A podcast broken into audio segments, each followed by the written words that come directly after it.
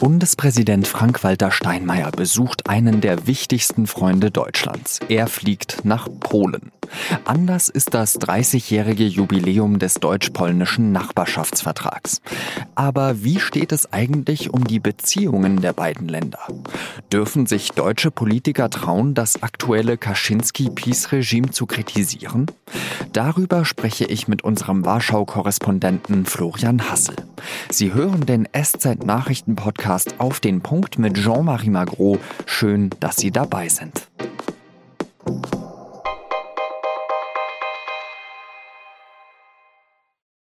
Ein paar von Ihnen wissen es ja. Ich bin Deutsch-Franzose und als solcher interessiere ich mich in erster Linie für das deutsch-französische Verhältnis. Aber Deutschland hat natürlich noch mehr Nachbarn und enge Partner. Und schon Helmut Schmidt hat gesagt, dass für die Bundesrepublik zwei dieser Nachbarn zentral sind. Einmal Frankreich und das andere Land ist Polen. Polen und Deutschland haben eine lange gemeinsame und in Teilen schreckliche Geschichte. Mit dem Überfall auf Polen begann der Zweite Weltkrieg. Nazi-Deutschland besetzte Polen und errichtete das Warschauer Ghetto. Und es war polnischer Boden, auf dem die Nazis mit Auschwitz ihr größtes Vernichtungslager errichteten. Jahrzehnte mussten vergehen, damit an Aussöhnung zu denken war der Kniefall von Willy Brandt, die Anerkennung der Oder-Neiße-Grenze und der deutsch-polnische Nachbarschaftsvertrag waren Schritte dorthin. Der Nachbarschaftsvertrag feiert an diesem Donnerstag sein 30-jähriges Jubiläum. Deswegen reist der Bundespräsident Frank-Walter Steinmeier nach Polen und trifft dort den Staatspräsidenten Duda. Es ist eigentlich ein Grund zum Feiern. Aber in Polen macht die Regierungspartei PiS seit Jahren Stimmung gegen Deutschland. Und Berlin und Brüssel blicken schon länger sorgenvoll nach Polen. Wie dort mit der Justiz, der LGBTQI-Community und den Medien umgegangen wird, ist nicht gerade ein Vorbild für einen demokratischen europäischen Staat. Wie steht es also um das deutsch-polnische Verhältnis am Vortag eines für die Beziehung so wichtigen Jubiläums? Darüber habe ich mit dem SZ Warschau-Korrespondenten Florian Hassel gesprochen. Herr Hassel, wenn Steinmeier jetzt eben Polen besucht, auf was können wir uns da einstellen? Was werden da die großen Themen sein? Große Themen wird es ehrlich gesagt gar nicht geben, wenn man von dem 30. Jahrestag der Unterzeichnung des Partnerschaftsvertrages zwischen Deutschland und Polen absieht. Das ist natürlich schon ein großes Thema, wenn man historisch zurückgeht äh, und sich vorstellt, dass die Polen lange Angst hatten, wollen die Deutschen die Grenze noch äh, verschieben, wollen sie ehemalige deutsche Gebiete wieder haben. Das ist ja jetzt alles schon tatsächlich äh, durch die Unterzeichnung der zwei Verträge, die es damals gab, und die 30 Jahre, die, da, die seitdem verstrichen sind, wirklich Geschichte geworden. Und das ist das, was Steinmeier feiert, begehen wird. Und er wird neben der Ansprache sich halt mit äh, deutschen und polnischen Jugendlichen treffen.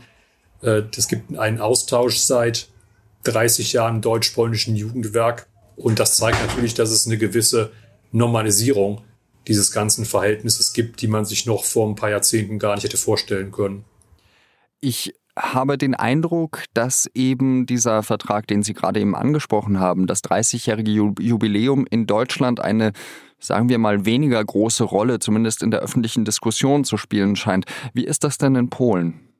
Also es ist kein riesiges Thema. Es ist kein riesiges Thema deswegen, weil man trennen muss zwischen dem, was der Präsident, was Andrzej Duda macht und Herr Steinmeier, der deutsche Bundespräsident, und dem, was die Regierung macht. Und äh, die Regierung Polens unter Herrn äh, Kaczynski ist öffentlich sehr anti-deutsch eingestellt und treibt das auch seit 2015 äh, durchs Dorf, diese anti-deutsche Politik. Und deswegen gibt's einmal die öffentliche Feier, zu der Steinmeier kommt, um die man auch nicht herumkommt. Und es gibt die andere Politik auf Regierungsebene, die deutlich schlechter oder man kann auch sagen, überhaupt nicht stattfindet im Moment. Ich beobachte internationale Politik ja immer auch so, ähm, dadurch, dass ich Deutsch-Franzose bin, auch so ein bisschen aus einer anderen Perspektive. Da gibt es auch in Frankreich zum Beispiel Ressentiments gegenüber Deutschland, egal ob auf der linksextremen oder rechtsextremen Seite. Da gibt es äh, auch Gründe dafür. Ähm, was sind denn die Gründe, dass man eben auch in Polen anscheinend meint, mit antideutscher ähm, Marschroute Politik machen zu können? Das liegt, ähm, man muss bei den Polen trennen.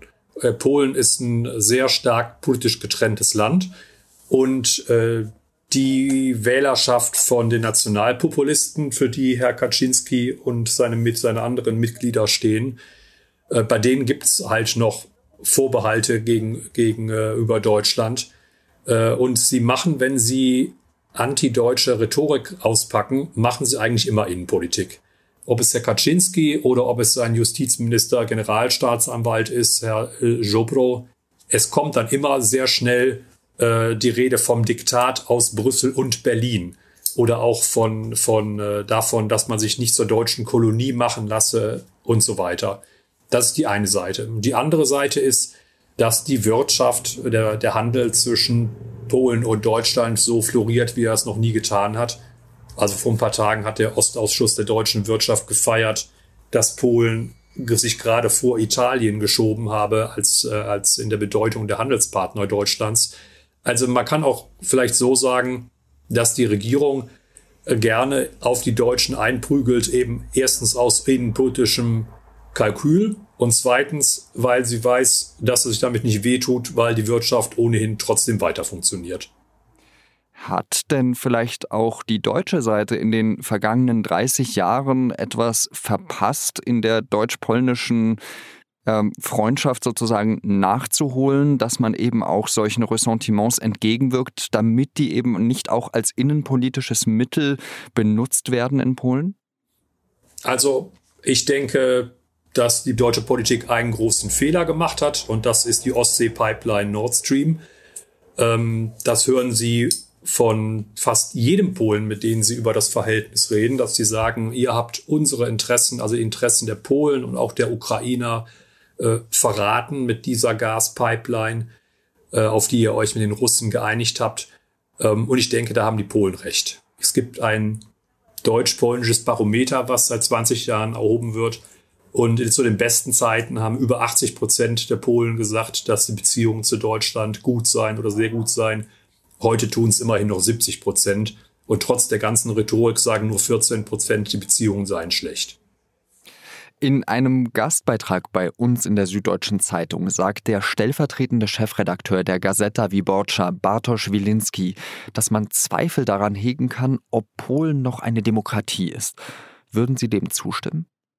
Ja, also Polen ist auf dem Weg in ein autoritäres Regime, wie Ungarn. Also Ungarn ist auf diesem Weg sicherlich weiter fortgeschritten, aber Polen ist auch schon ziemlich weit.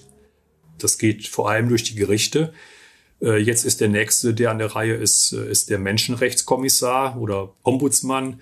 Ein Mann mit hunderten Mitarbeitern, der ein Verfassungsorgan ist und der auch den Auftrag hat, äh, die Verfassung mitzuhüten.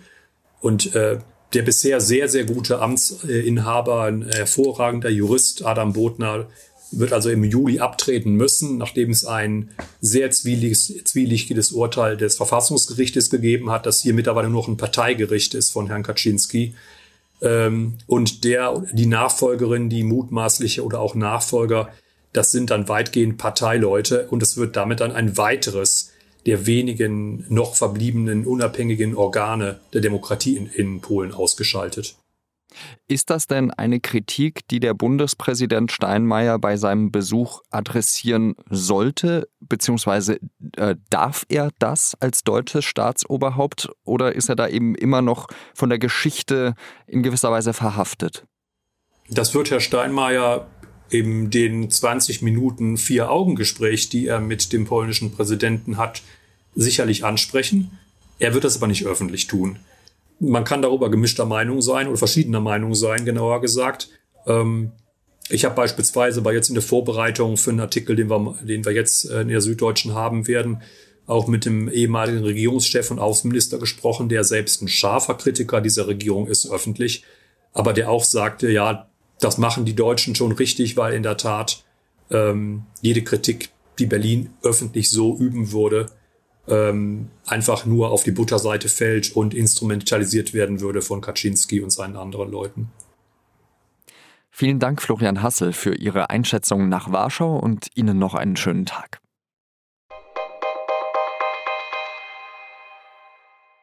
Apotheken sollen ab dem 1. Juli weniger Geld dafür bekommen, wenn sie digitale Corona-Impfnachweise erstellen.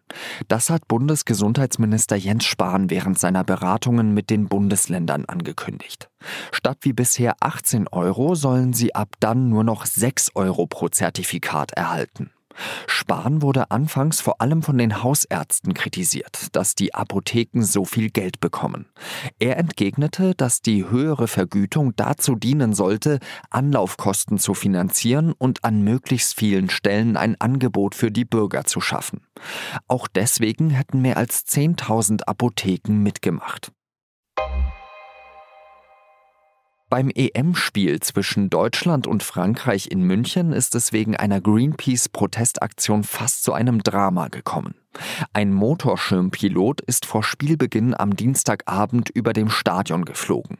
Dabei ist er in eine Stahlseilkonstruktion am Stadiondach geraten und ins Trudeln gekommen. Nur mit großer Mühe hat er einen Absturz in die Zuschauerränge verhindern können und dabei Zuschauer gestriffen. Zwei Menschen sind verletzt worden. Bayerns Ministerpräsident Markus Söder hat Konsequenzen angekündigt. Was da geschehen ist, sei kein Kavaliersdelikt, sagte er im bayerischen Rundfunk. Nach Angaben der Polizei ist der Aktivist festgenommen worden.